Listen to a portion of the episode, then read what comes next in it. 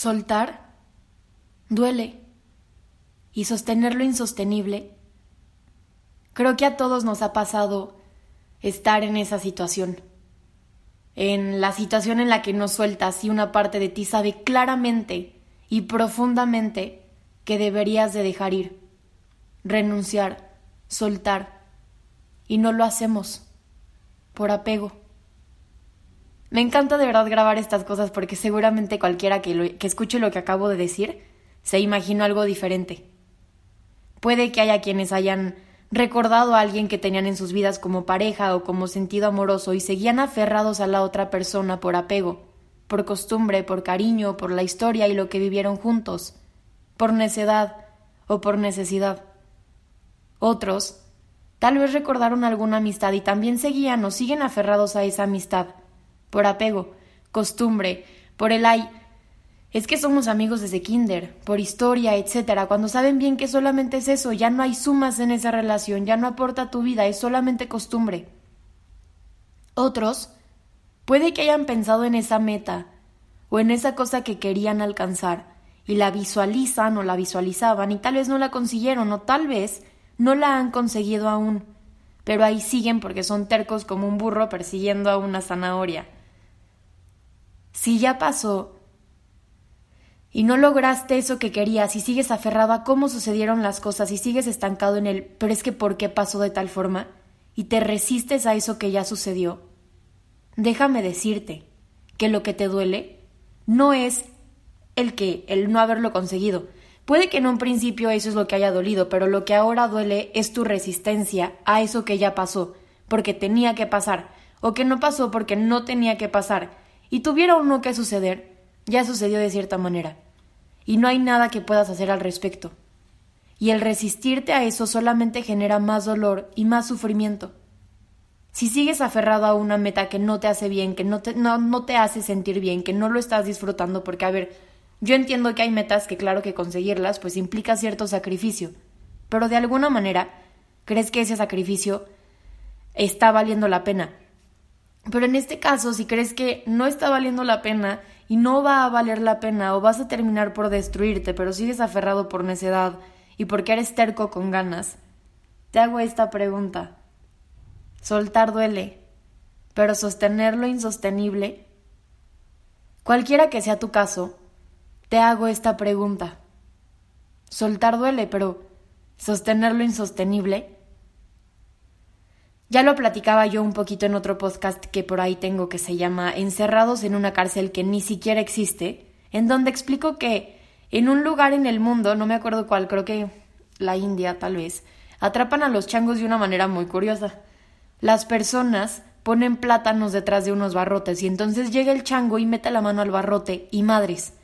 Una vez que alcanza el plátano y quiere sacar la mano, no puede, está atrapado y no puede sacar la mano porque está hecha puño y porque sigue aferrado a tener el plátano. Y si tan solo soltara el plátano, la mano ya no la tendría hecha puño y la podría sacar de ahí sin ningún problema y se haría libre.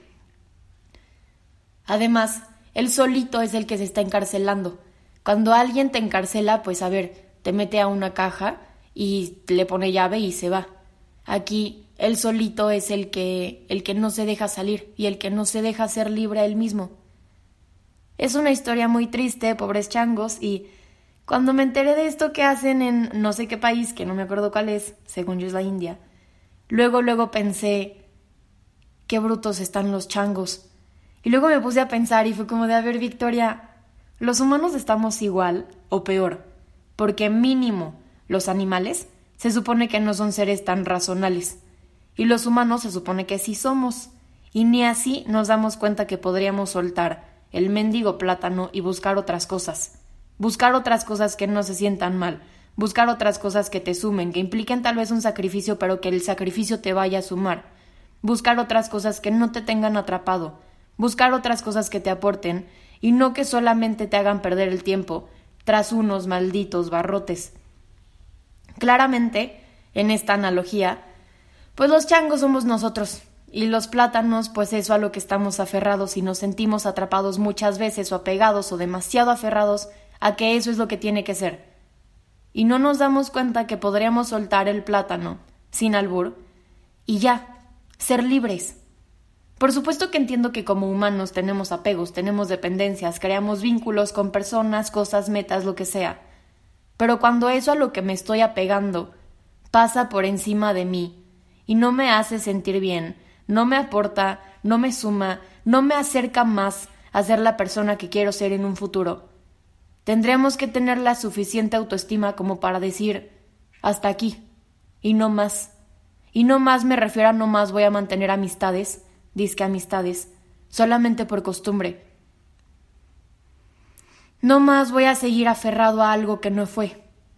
No más voy a seguir estancado en el pasado, no más voy a estar con alguien que me quiera de vez en cuando o que su manera de querer no me aporte, porque esa es otra. Hay gente que te dice que te quiere muchísimo y bla, bla, bla. Y tal vez sí, tal vez sí te quiere mucho, pero si su forma de querer o su manera de demostrar cariño es completamente volátil y ambivalente, ¿sabes qué? No gracias, no lo quiero, yo me quiero a mí. Y puede que haya quienes piensen de que no, no manches, pero es que a mí me da igual, yo quiero a la otra persona así, aunque un día sea lo mejor de lo mejor para esa persona yo en su vida, y esté para mí en todos los sentidos, y a la siguiente semana, pum, no formo parte de su panorama en su vida. Es vaya, aunque quieras a la otra persona, aunque hayan vivido mil cosas juntos, aunque lo que sea, es adiós. Quiérete más a ti. Tú vas a ser tu única compañía para toda la vida. Toda la vida. Tu compañía es la que sabes con certeza que pase lo que pase, siempre va a estar, hasta la muerte, literalmente.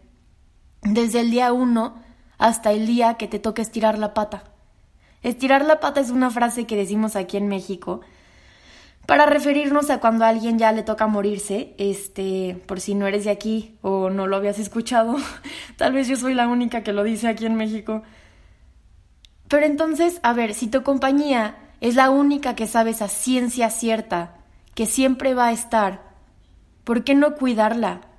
¿Por qué dejar que la lastimen? ¿Por qué permitir a personas que no son lo mejor para ti solo porque las quieres o por su historia juntos?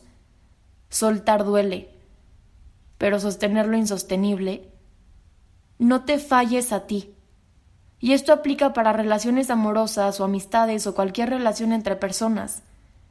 Si tu caso es con las metas y estabas completamente aferrado a algo y no pasó, o pasó algo que no tenías pensado y sigues aferrado a una idea de cómo debería de lucir tu vida, y sigues aferrado al pasado y a lo que pudiste haber cambiado para que eso que pasó no pasara, te diría lo mismo.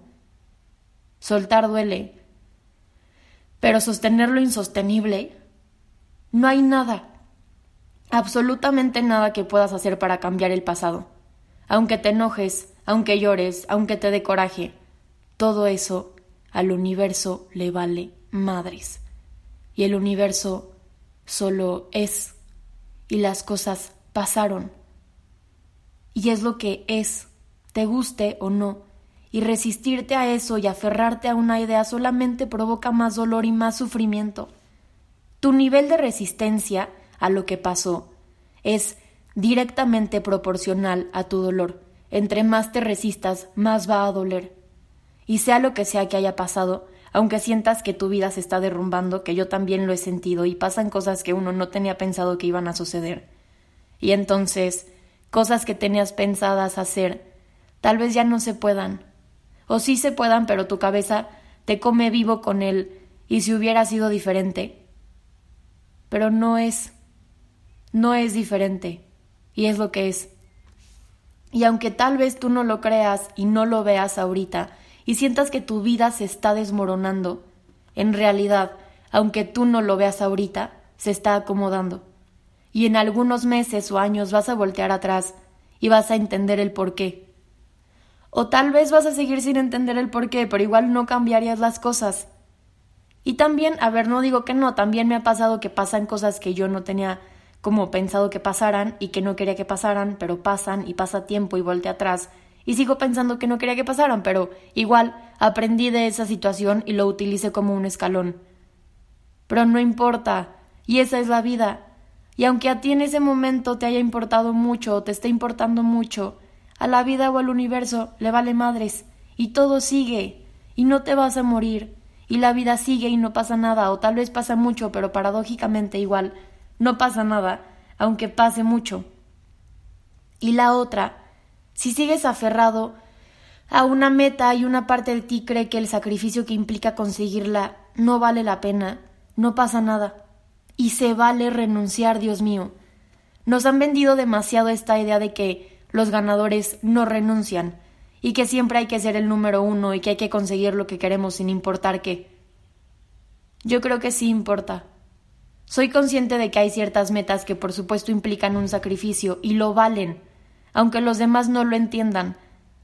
Pero para ti lo vale, y es algo que te suma, que te reta y que implica que desarrolles una mejor versión de ti mismo. Adelante, ve por, ello, ve por eso.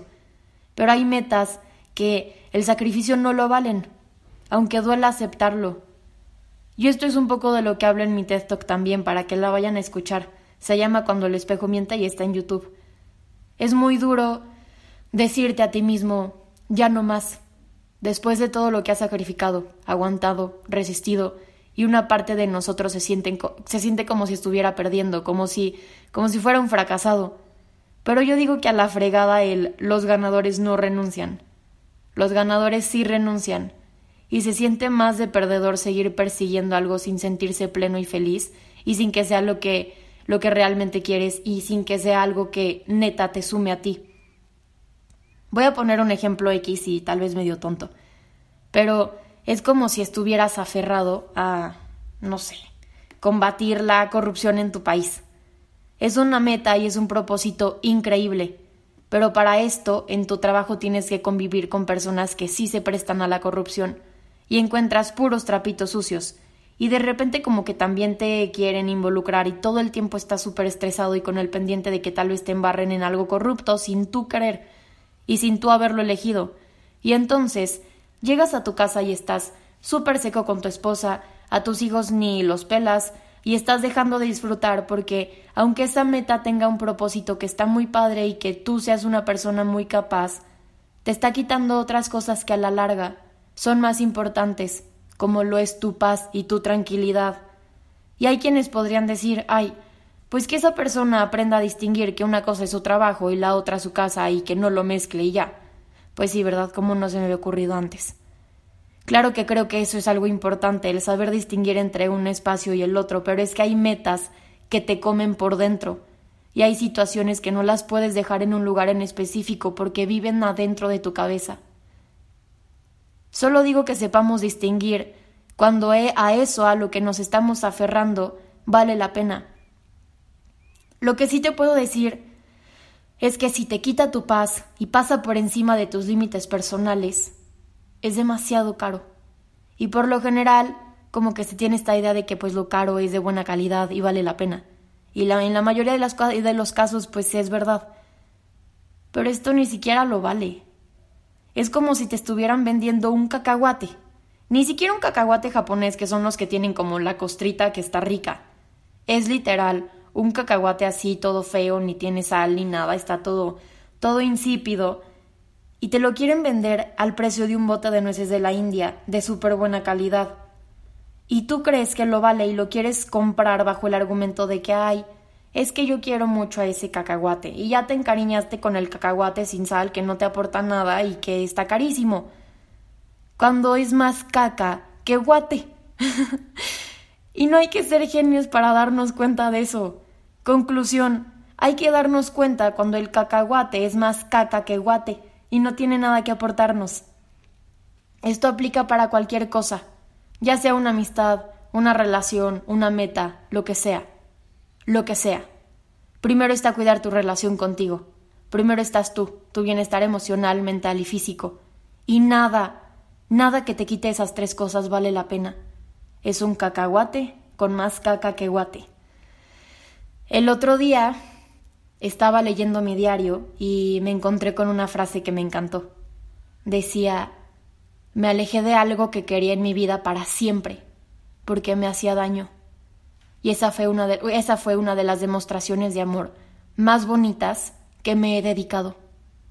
Muchas gracias por haberlo escuchado.